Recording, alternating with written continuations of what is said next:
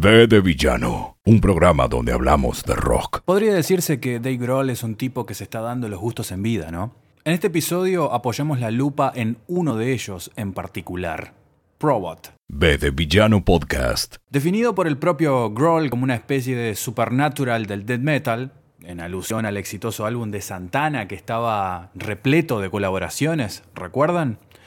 Este único álbum permitió al líder de Foo Fighters cumplir el sueño de todo fan de la música pesada, que es grabar con sus héroes favoritos del heavy metal.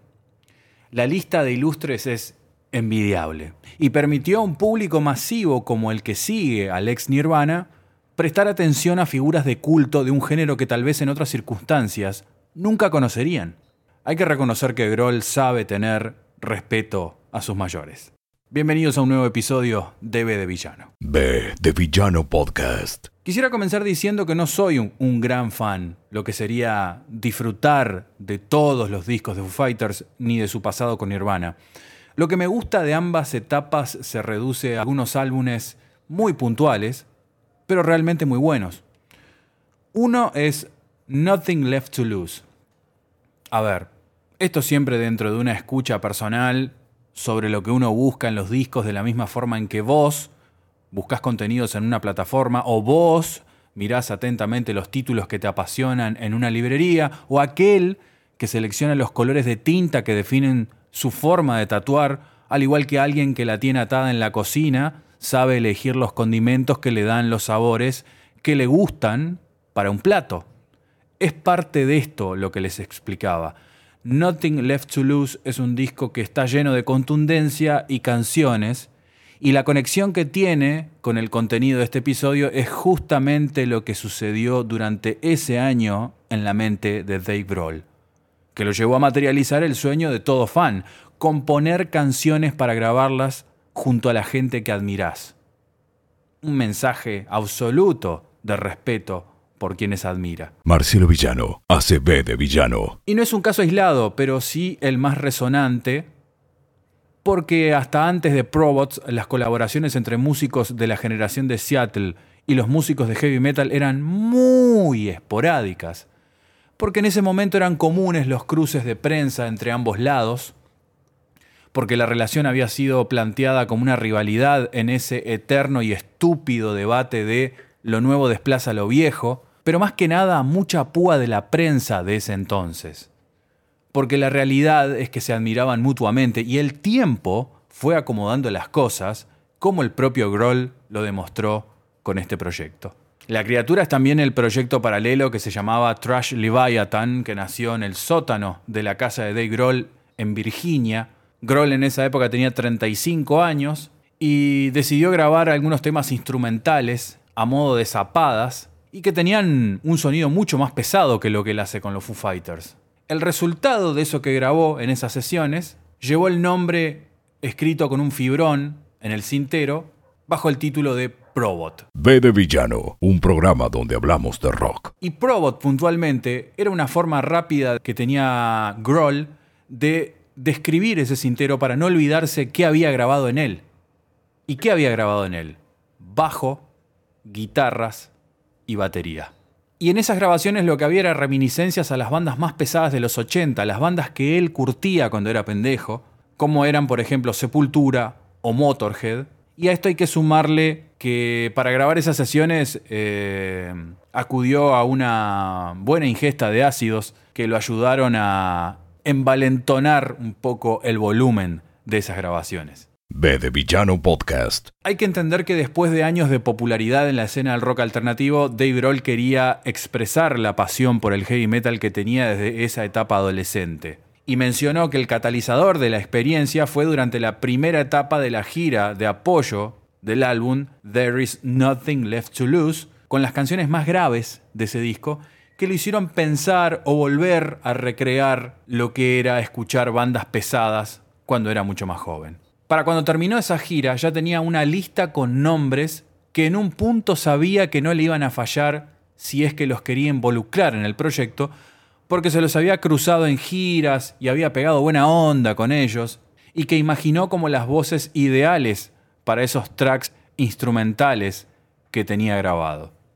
Y partiendo de la idea que llevó a cabo Tony Iommi unos años antes, que consistía en grabar un álbum con diferentes voces, Grohl de hecho fue una de ellas, decidió poner en marcha Probot ya en los últimos años de Nirvana, pero el asunto iba a demandar mucho más tiempo. B de Villano, podcast de rock. Se me ocurrió mi lista de deseos de todos mis cantantes favoritos de esta época, dijo Grohl, que es el metal underground del 82 al 89 y todas las bandas que escuché en ese momento. Así que ahí de una manera tenemos un poco el espíritu que él quería reflejar en este proyecto. Un espíritu underground. En esta etapa se suman amigos que fueron firmes colaboradores fijos en el proyecto. Matt Sweeney, guitarrista y antiguo amigo de la banda Swan, y Kim Tayil, el riff master de Soundgarden, además de un ingeniero de sonido que se llama Adam Casper, quien se encargó de supervisar todo el trabajo eh, previo y posterior en el estudio casero de Groll, que en ese momento todavía estaba como en proceso, que se llamaba 606. Allí registraron las primeras grabaciones del proyecto, siempre supervisado por Casper, y con Matt Sweeney y Kim Tayil como equipo base.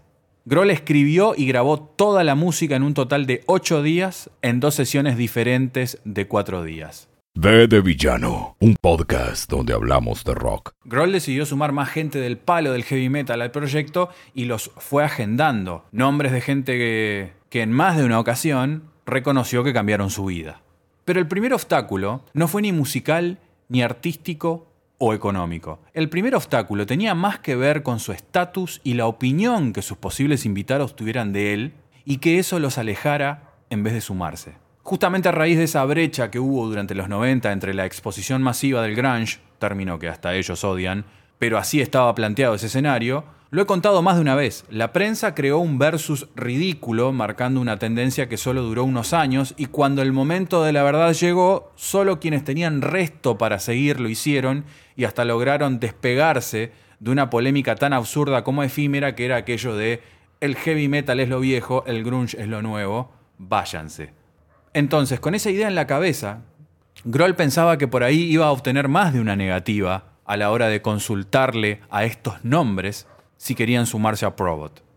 Me considero un idiota tan estúpido a medio camino del rock alternativo que pensé que la mayoría de estas personas dirían, no, Dave Grohl es un idiota, no, no, no, ni hablar, con ese idiota no trabajo. Y sin embargo, como bien dijo Droll, todos estuvieron de acuerdo en hacerlo. B de Villano, con Marcelo Villano. A Grohl realmente le pesaba lo que se dijera del proyecto, de que se cuestionara su autenticidad y lo espontáneo que se fue dando todo. Se burlaba de él mismo diciendo cosas tipo, este tipo no solo sabe hacer esto, esto, esto, esto, esto y esto, sino que también tiene un proyecto paralelo de heavy metal.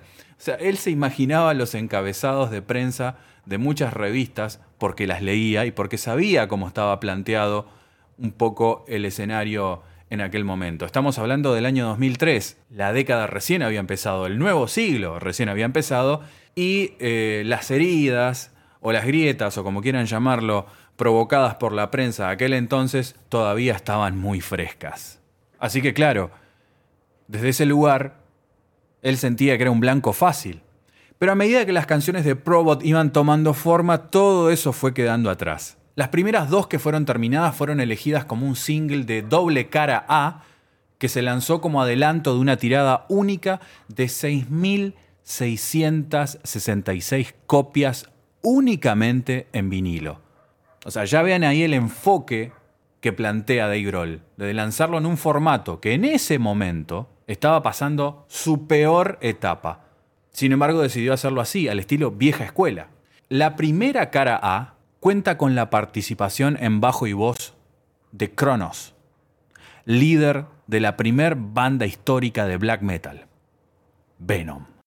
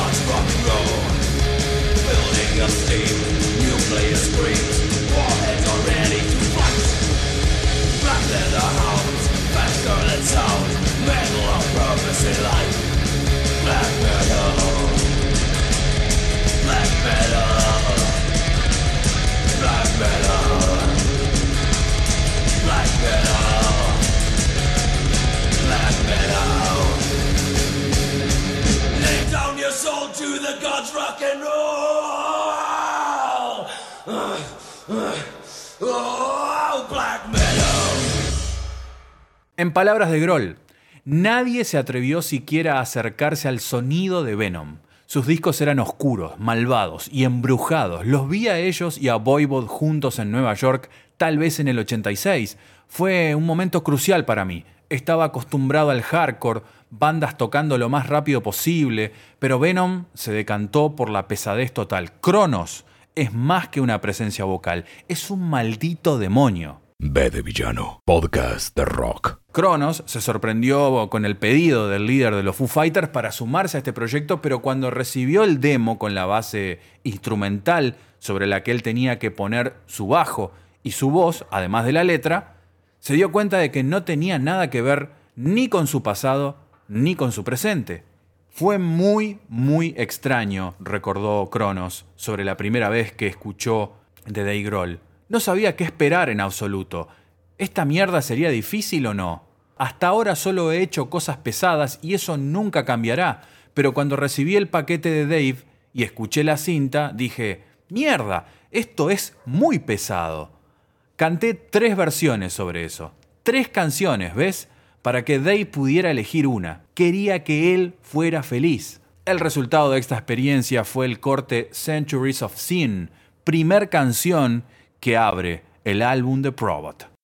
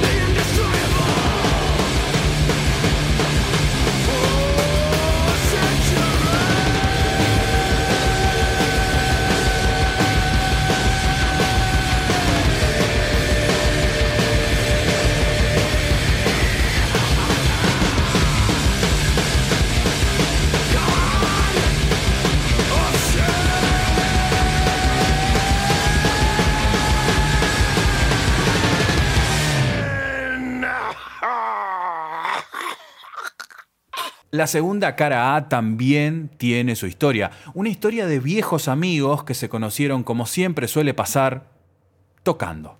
Su banda, The Obsessed, era de Washington, de donde yo vengo.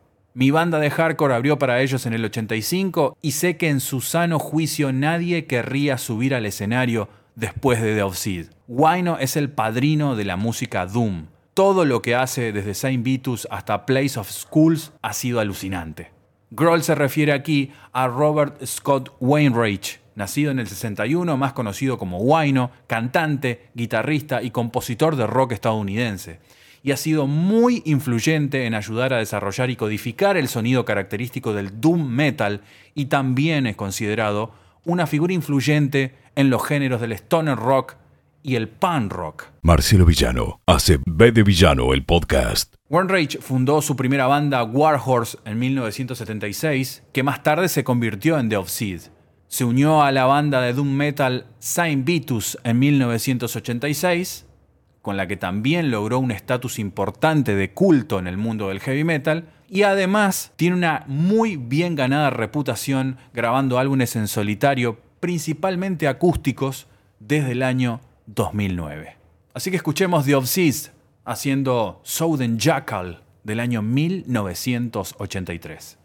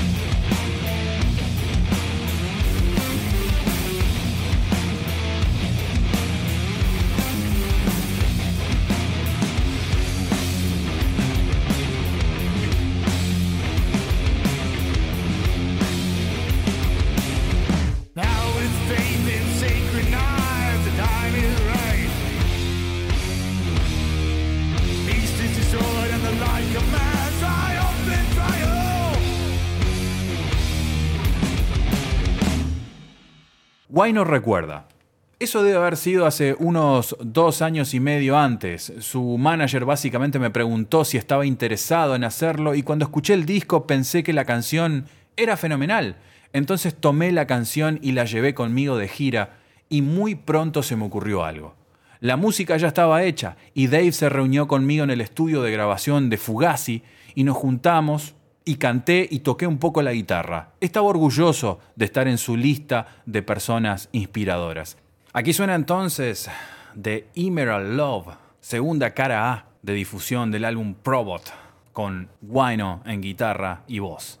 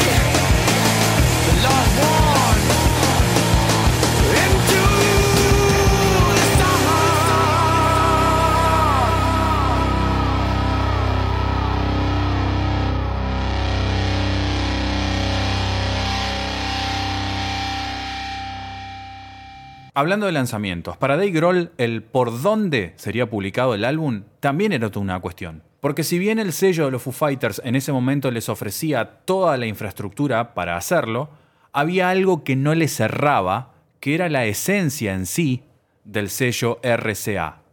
No encajaba para nada con la de Probot. Era un sello sin experiencia en publicar discos de heavy metal, pero además había algo en su cabeza que le decía constantemente que esto tenía que ser al viejo estilo de las bandas punks. O sea, hazlo tú mismo. ¿Dónde encontrar un sello que reflejara ese espíritu tan particular, tan de fan, que priorizara las cosas que realmente importan en un proyecto así? La respuesta vino por el lado de una amistad. Pete Stahl, amigo de Grohl, con quien había tocado en la banda Scream y luego estaba en la banda Goatsnake y que después también fundó a los famosos Suno, sugirió el sello de su compañero de banda Greg Anderson, Southern Lord Records, un sello más pequeño pero especializado en metal. Las piezas se iban acomodando, al igual que las voces invitadas a sumarse, muchas grabando a distancia, otras de forma presencial, como fue el caso del Lemmy de Motorhead. B de Villano, el podcast. Grabamos su tema en Los Ángeles en quizás dos tomas hace aproximadamente un año y medio. Hasta entonces nunca había conocido a lo que llamaría un verdadero héroe del rock and roll. A la mierda Elvis y Keith Richards. Lemmy es el rey del rock and roll. Y si bien nunca consideré a Motorhead una banda de heavy metal, fue bastante inflexible. Lemmy es una jodida leyenda que vive, respira, bebe y resopla rock and roll. Nadie más se le acerca. Lemmy, quien además de cantar y tocar su bajo Rickenbacker y filmar el videoclip de la canción que grabó, comentó: Escribí la letra en unos 10 minutos. Es rock and roll, ya sabes. No es una de esas cosas complicadas.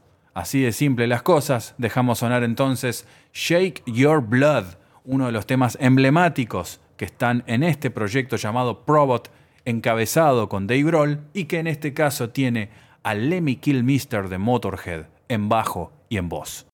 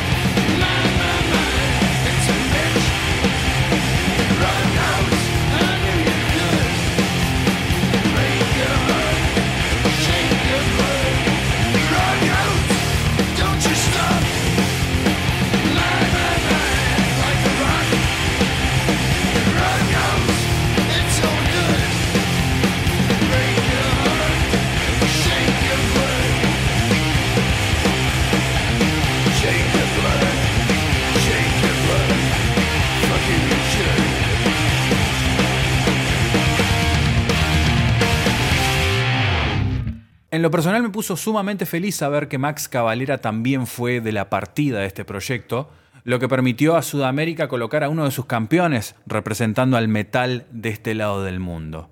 Según cuenta Dave Grohl, vi a Max en Sepultura en la gira Chaos AD. Una de mis cosas favoritas del disco Probot es el acento de los cantantes. Habiendo gente de Montreal como Snake de Voivod, que tiene un acento fuerte, o Tom Warrior de Suiza, de los Celtic Frost, o como Max. El hecho de que estos tipos tengan entregas inusuales los hace mucho más siniestros. Suenan como sargentos militares extranjeros gritando órdenes. Sepultura siempre fue una mezcla asombrosa de metal, punk y influencias tribales. Cuando salió Roots, cambió toda mi perspectiva de lo que era pesado, dijo Grohl en una entrevista en esa época. Hagamos sonar entonces uno de los temas predilectos que Grohl tenía por aquel entonces de Sepultura, Territory.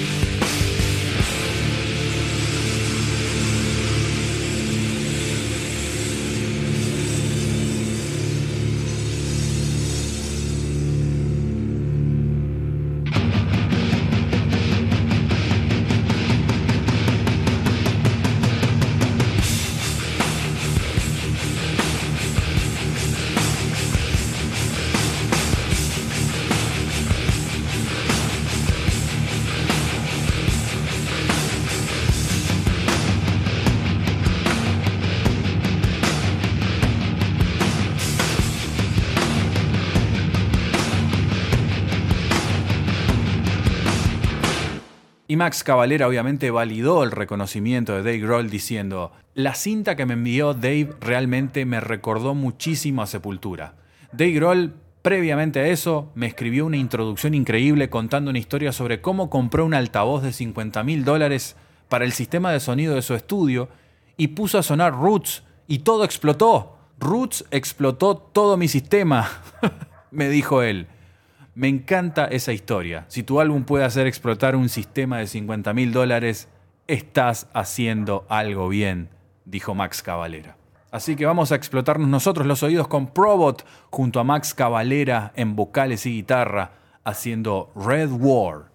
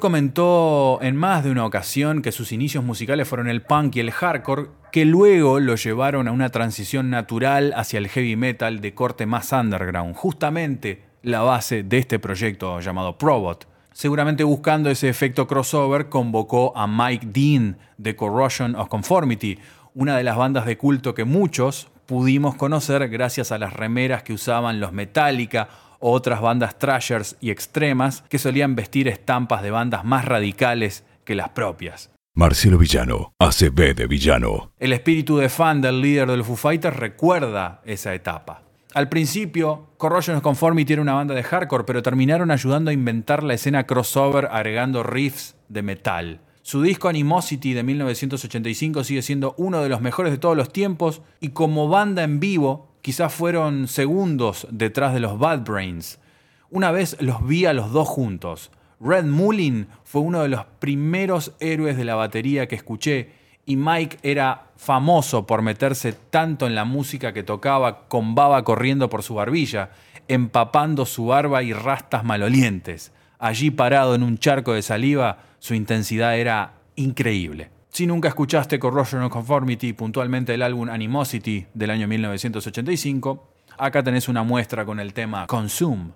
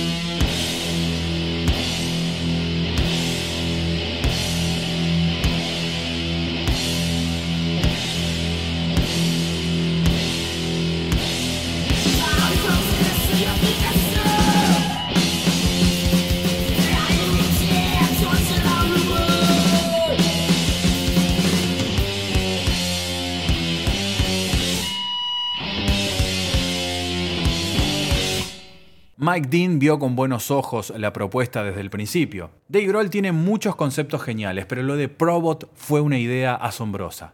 Y creo que todo eso del estudio Sound City, este lugar que él recuperó y del cual hizo un documental, es obviamente una extensión de toda esta idea, que tiene que ver con lo colaborativo.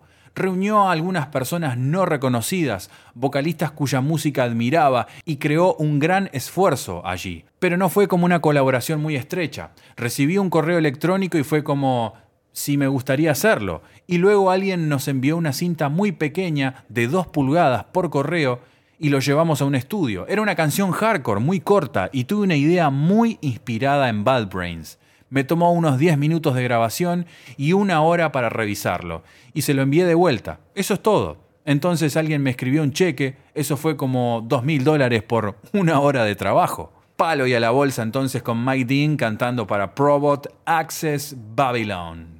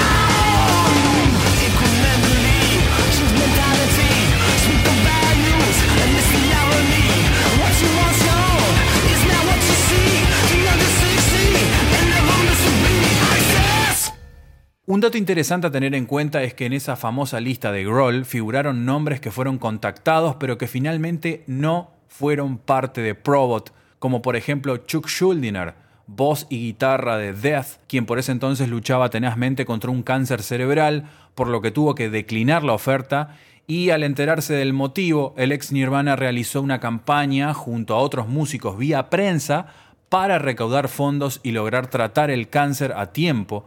Lamentablemente, Chuck perdió la batalla como todos sabemos. Otro nombre importante fue Tom Araya.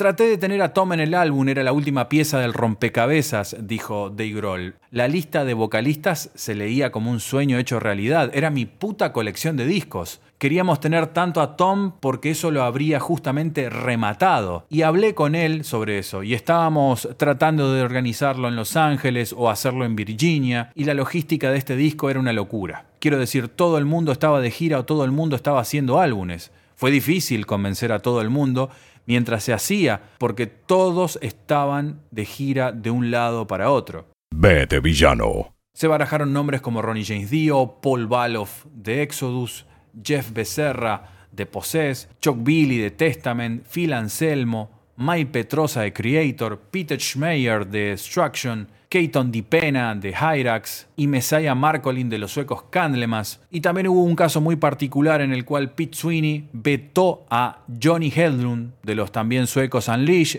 quien en aquel momento se rumoreaba era simpatizante nazi, por lo que quedó fuera de la ecuación también. El lugar quedó vacante hasta que Dave pensó en Kurt Brecht, de los míticos Dirty Rotten Imbéciles, más conocidos en el mundo del hardcore como los DRI.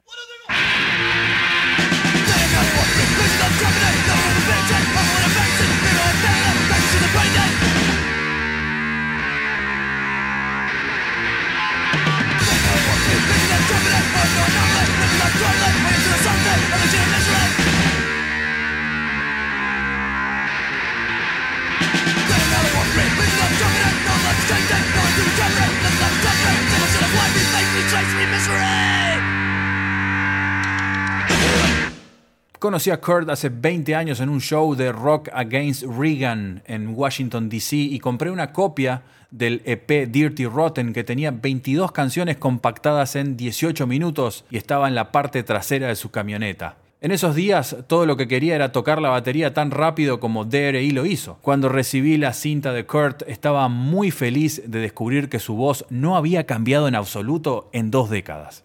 Por el lado de Kurt Brecht, que también formó parte de Corrosion of Conformity y los Chromax, en una nota para el sitio Anti-Gravity contó lo siguiente. Él escribió toda la música y también la interpretó. Escribí la letra e interpreté las voces. Suelo tocar ese tema con mi otra banda, Pasadena Napalm Division, en vivo. Alguien tiene que hacerlo. Me encanta todo el álbum de Probot, dijo. El tema al que Brecht se refiere es el que grabó con Probot y se llama Silent Spring y acá suena para vos.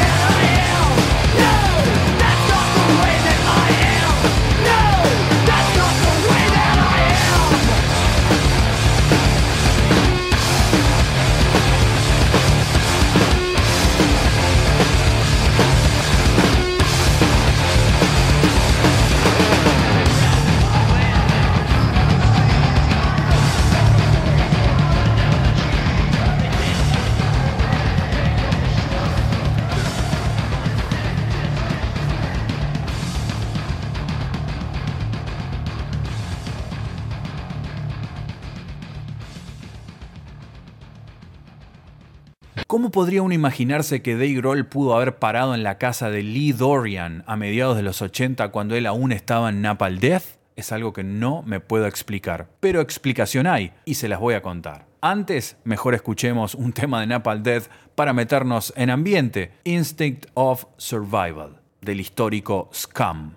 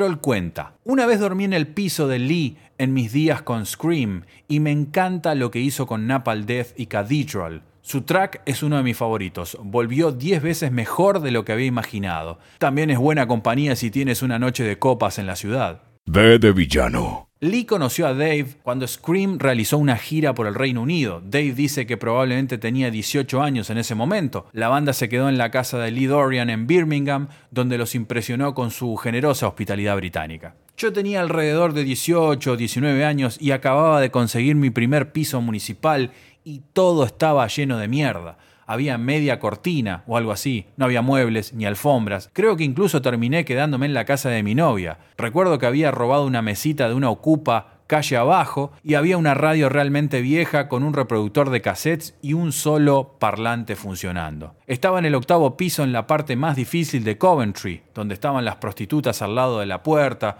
traficantes de drogas y todo ese tipo de mierda. Napalm Death acababa de hacer nuestra sesión para el programa de John Peel y recuerdo que se la hice escuchar a Dave y lo encontró bastante intrigante.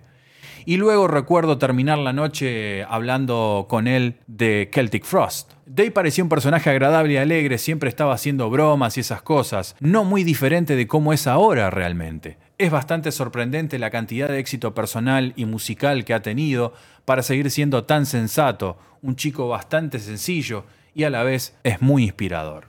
El sonido que estaba buscando Dave Grohl para con Lee Dorian en el disco de Probot se aproximaba mucho más a lo que él hacía con Cathedral, así que vamos a poner el tema Ride.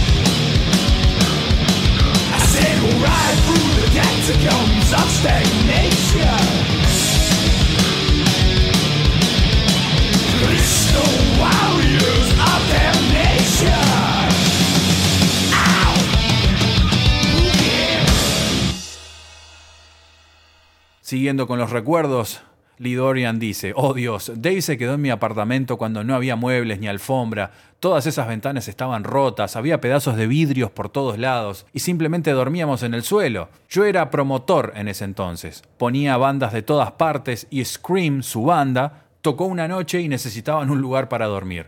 Recuerdo a Dave de entonces como un tipo genial, como lo sigue siendo ahora. Después de esa vez, Dave Grohl y Lee Dorian perdieron contacto. Cada uno hizo su transición. Lee pasó de Napalm Death a Cathedral y Dave de Nirvana a los Foo Fighters. Y recién volvieron a retomar contacto cuando Grohl, a través de Greg Anderson del sello Southern Lord Records, le hizo llegar la propuesta de participar en Probot en un track que sonaba muy Doom. Esta canción se llama Ice Cold Man y cuenta además con Tile de Soundgarden.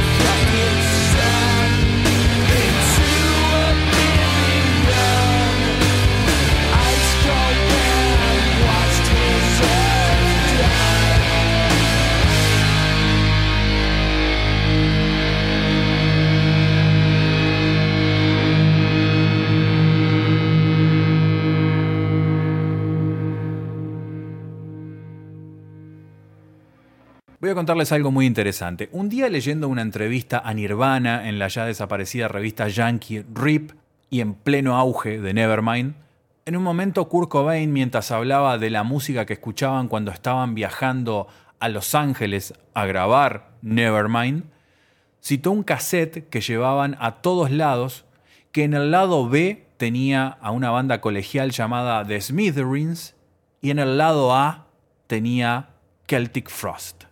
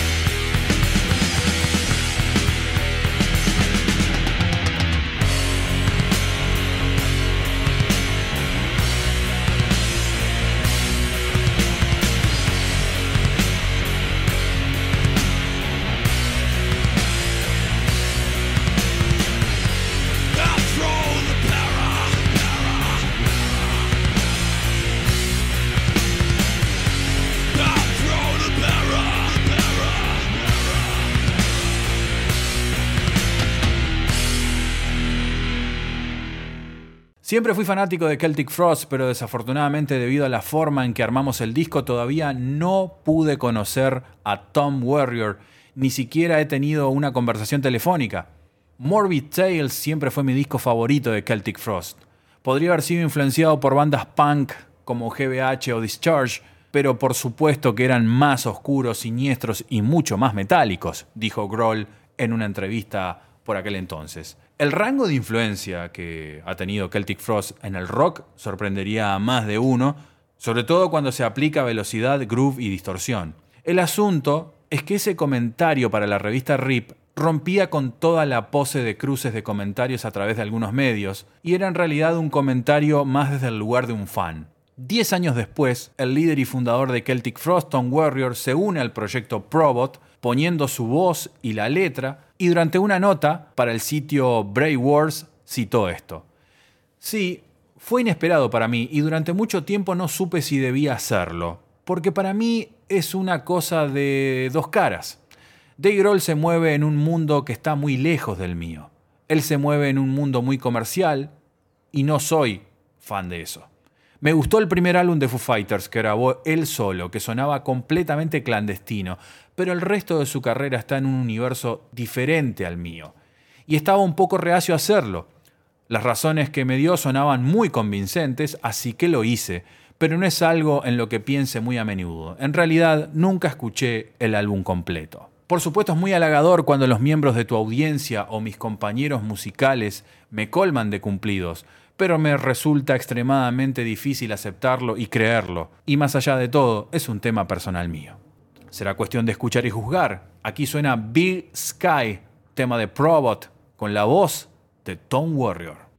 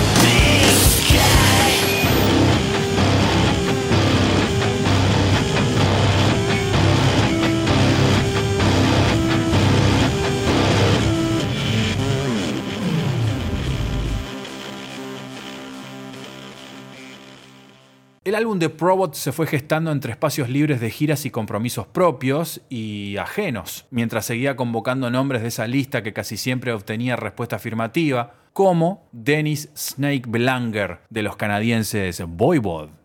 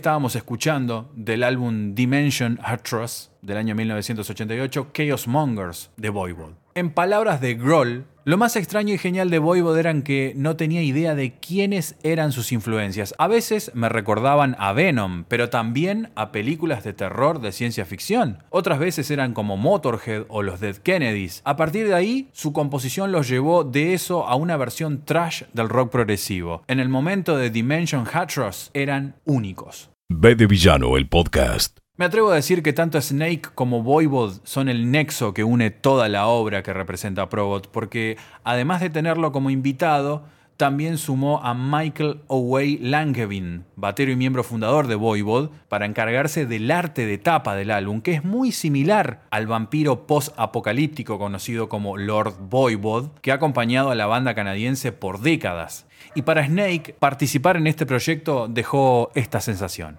Creo que Dave es realmente bueno porque lo hizo grande y exitoso, pero tiene mucho respeto por las bandas que estuvieron allí. Es un tipo maravilloso, siempre tiene una sonrisa en su rostro. Y así, felices, dieron forma a Dictatosaurus, noveno track del álbum de Probot.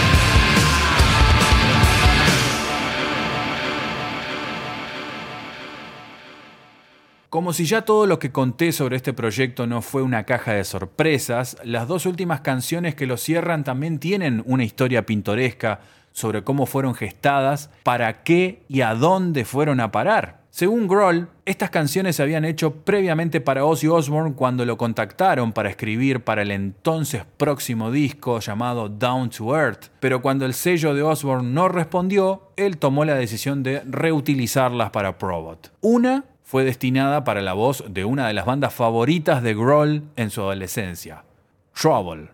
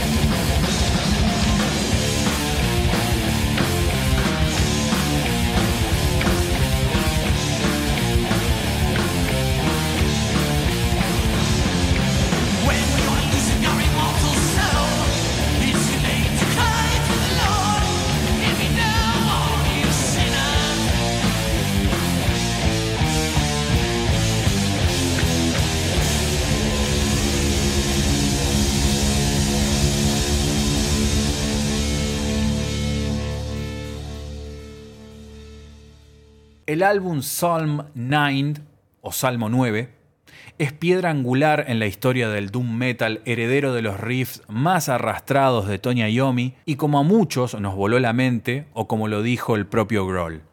Escuchar Trouble por primera vez fue como escuchar al sargento Peppers de los Beatles por primera vez. Esto lo dijo en una entrevista en el año 2004, justo un año después de la publicación del disco de Probot. Psalm 9, The School, son dos álbumes que fueron la banda sonora de mi vida. Las letras de Eric Wagner fueron muy inspiradoras y ninguna banda podría arrastrarte a través de un hermoso canto fúnebre como ellos. Marcelo Villano, ACB de Villano. Esa voz resquebrajada que escucharon en el tema de Tempter pertenece a Eric Wagner, vocalista de Troll por años y fallecido hace muy poco víctima del COVID y que era la que Dave Grohl quería para su track por varias razones. Respeto, admiración y reconocimiento, pero cuando lo contactó, como le pasó con casi todos los convocados, dudó si le interesaría grabar para Probot. Eric Wagner es un dios para mí, y aquí estaba llamándolo en Chicago diciendo, hola, soy Dave Grohl de los Foo Fighters, ¿te gustaría cantar una canción de metal que he escrito? Mierda, ¿cómo le voy a preguntar eso?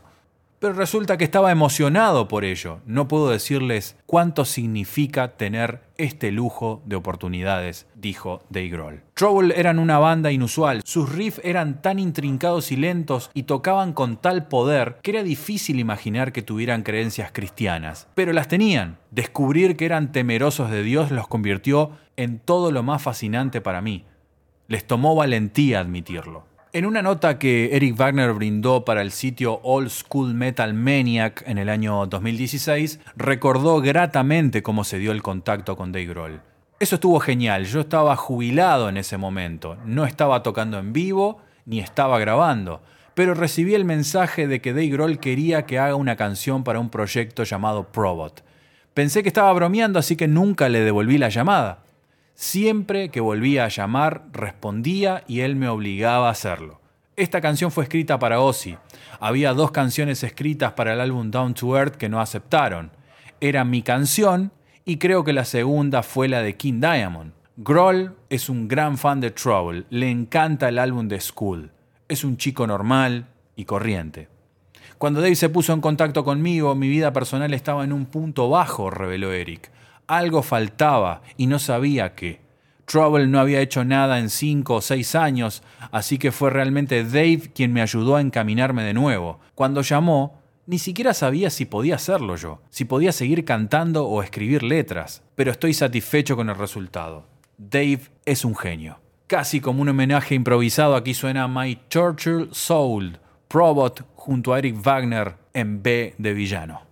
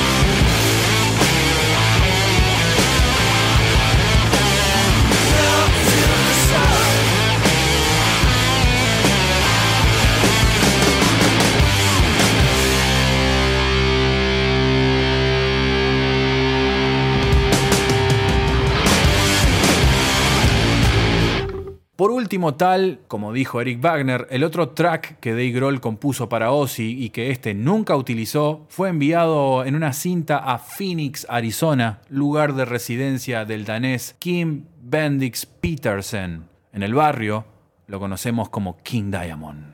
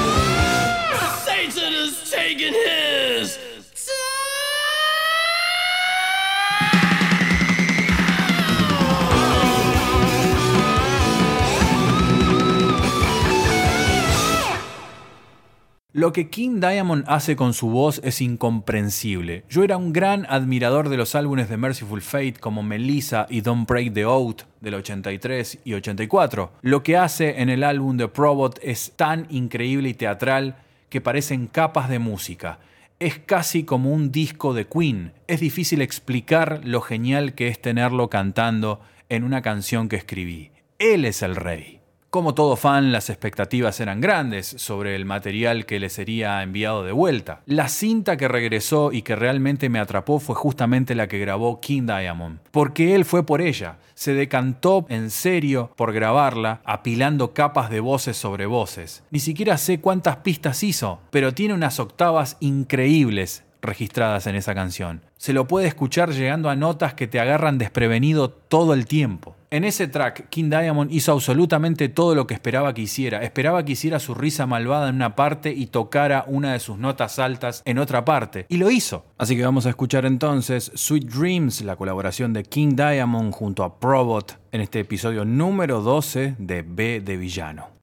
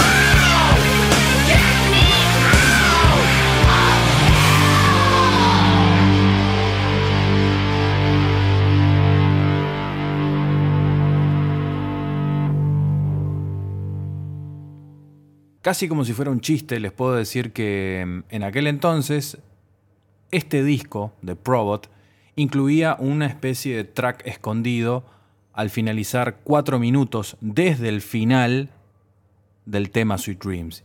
Y ese tema estaba cantado por un viejo amigo y colaborador de Dave Grohl, que es ni más ni menos que el actor Jack Black, el de Escuela del Rock, Tenacious D, entre otras cosas. Resulta que son amigos de hace mucho tiempo y Grohl tocó la batería en los álbumes de estudio de Tenacious D. Así que desde entonces esa amistad se fue fortificando con los años y cuando llegó el momento de hacerlo participar, obviamente Black ni dudó y decidió participar en este disco con la canción I Am the Warlock, que es un típico cliché de heavy metal, pero les va a encantar porque la verdad que Black le pone muchísima, pero muchísima onda.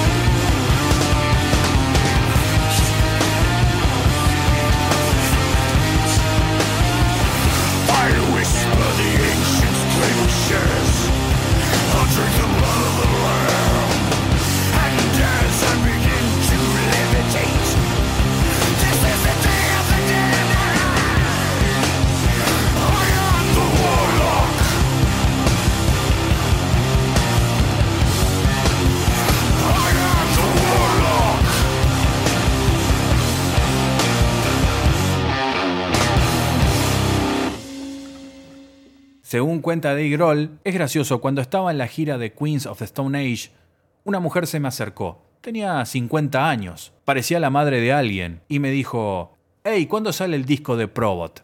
Y dije, "Ah, realmente no sé si te va a gustar. Y ella dijo, no, no, no, me enteré, leí las entrevistas y salí y compré Dimension Hatros de Voivod y me encanta. Entonces pensé, oh Dios mío, ¿qué estoy haciendo? B de Villano con Marcelo Villano. Mucha gente me habla de todo el asunto de Probot, se sorprende de mi amor por el heavy metal, dice Grohl, porque consideran que Nirvana es la banda que lo mató, pero creo que lo que realmente sucedió fue que todo lo que murió fueron las bandas que no significaban nada y que simplemente iban a desaparecer. Las bandas que tocaban heavy metal underground nunca se fueron. Si creces en ese entorno, agendando conciertos el uno para el otro, durmiendo en el piso del otro, ayudándose unos a otros, si creces en ese entorno, no pierdes eso. No importa cuánto éxito tengas, no pierdes eso, a menos que estés en él por las razones equivocadas en primer lugar. B de Villano. Un programa donde hablamos de rock. De rock. De rock.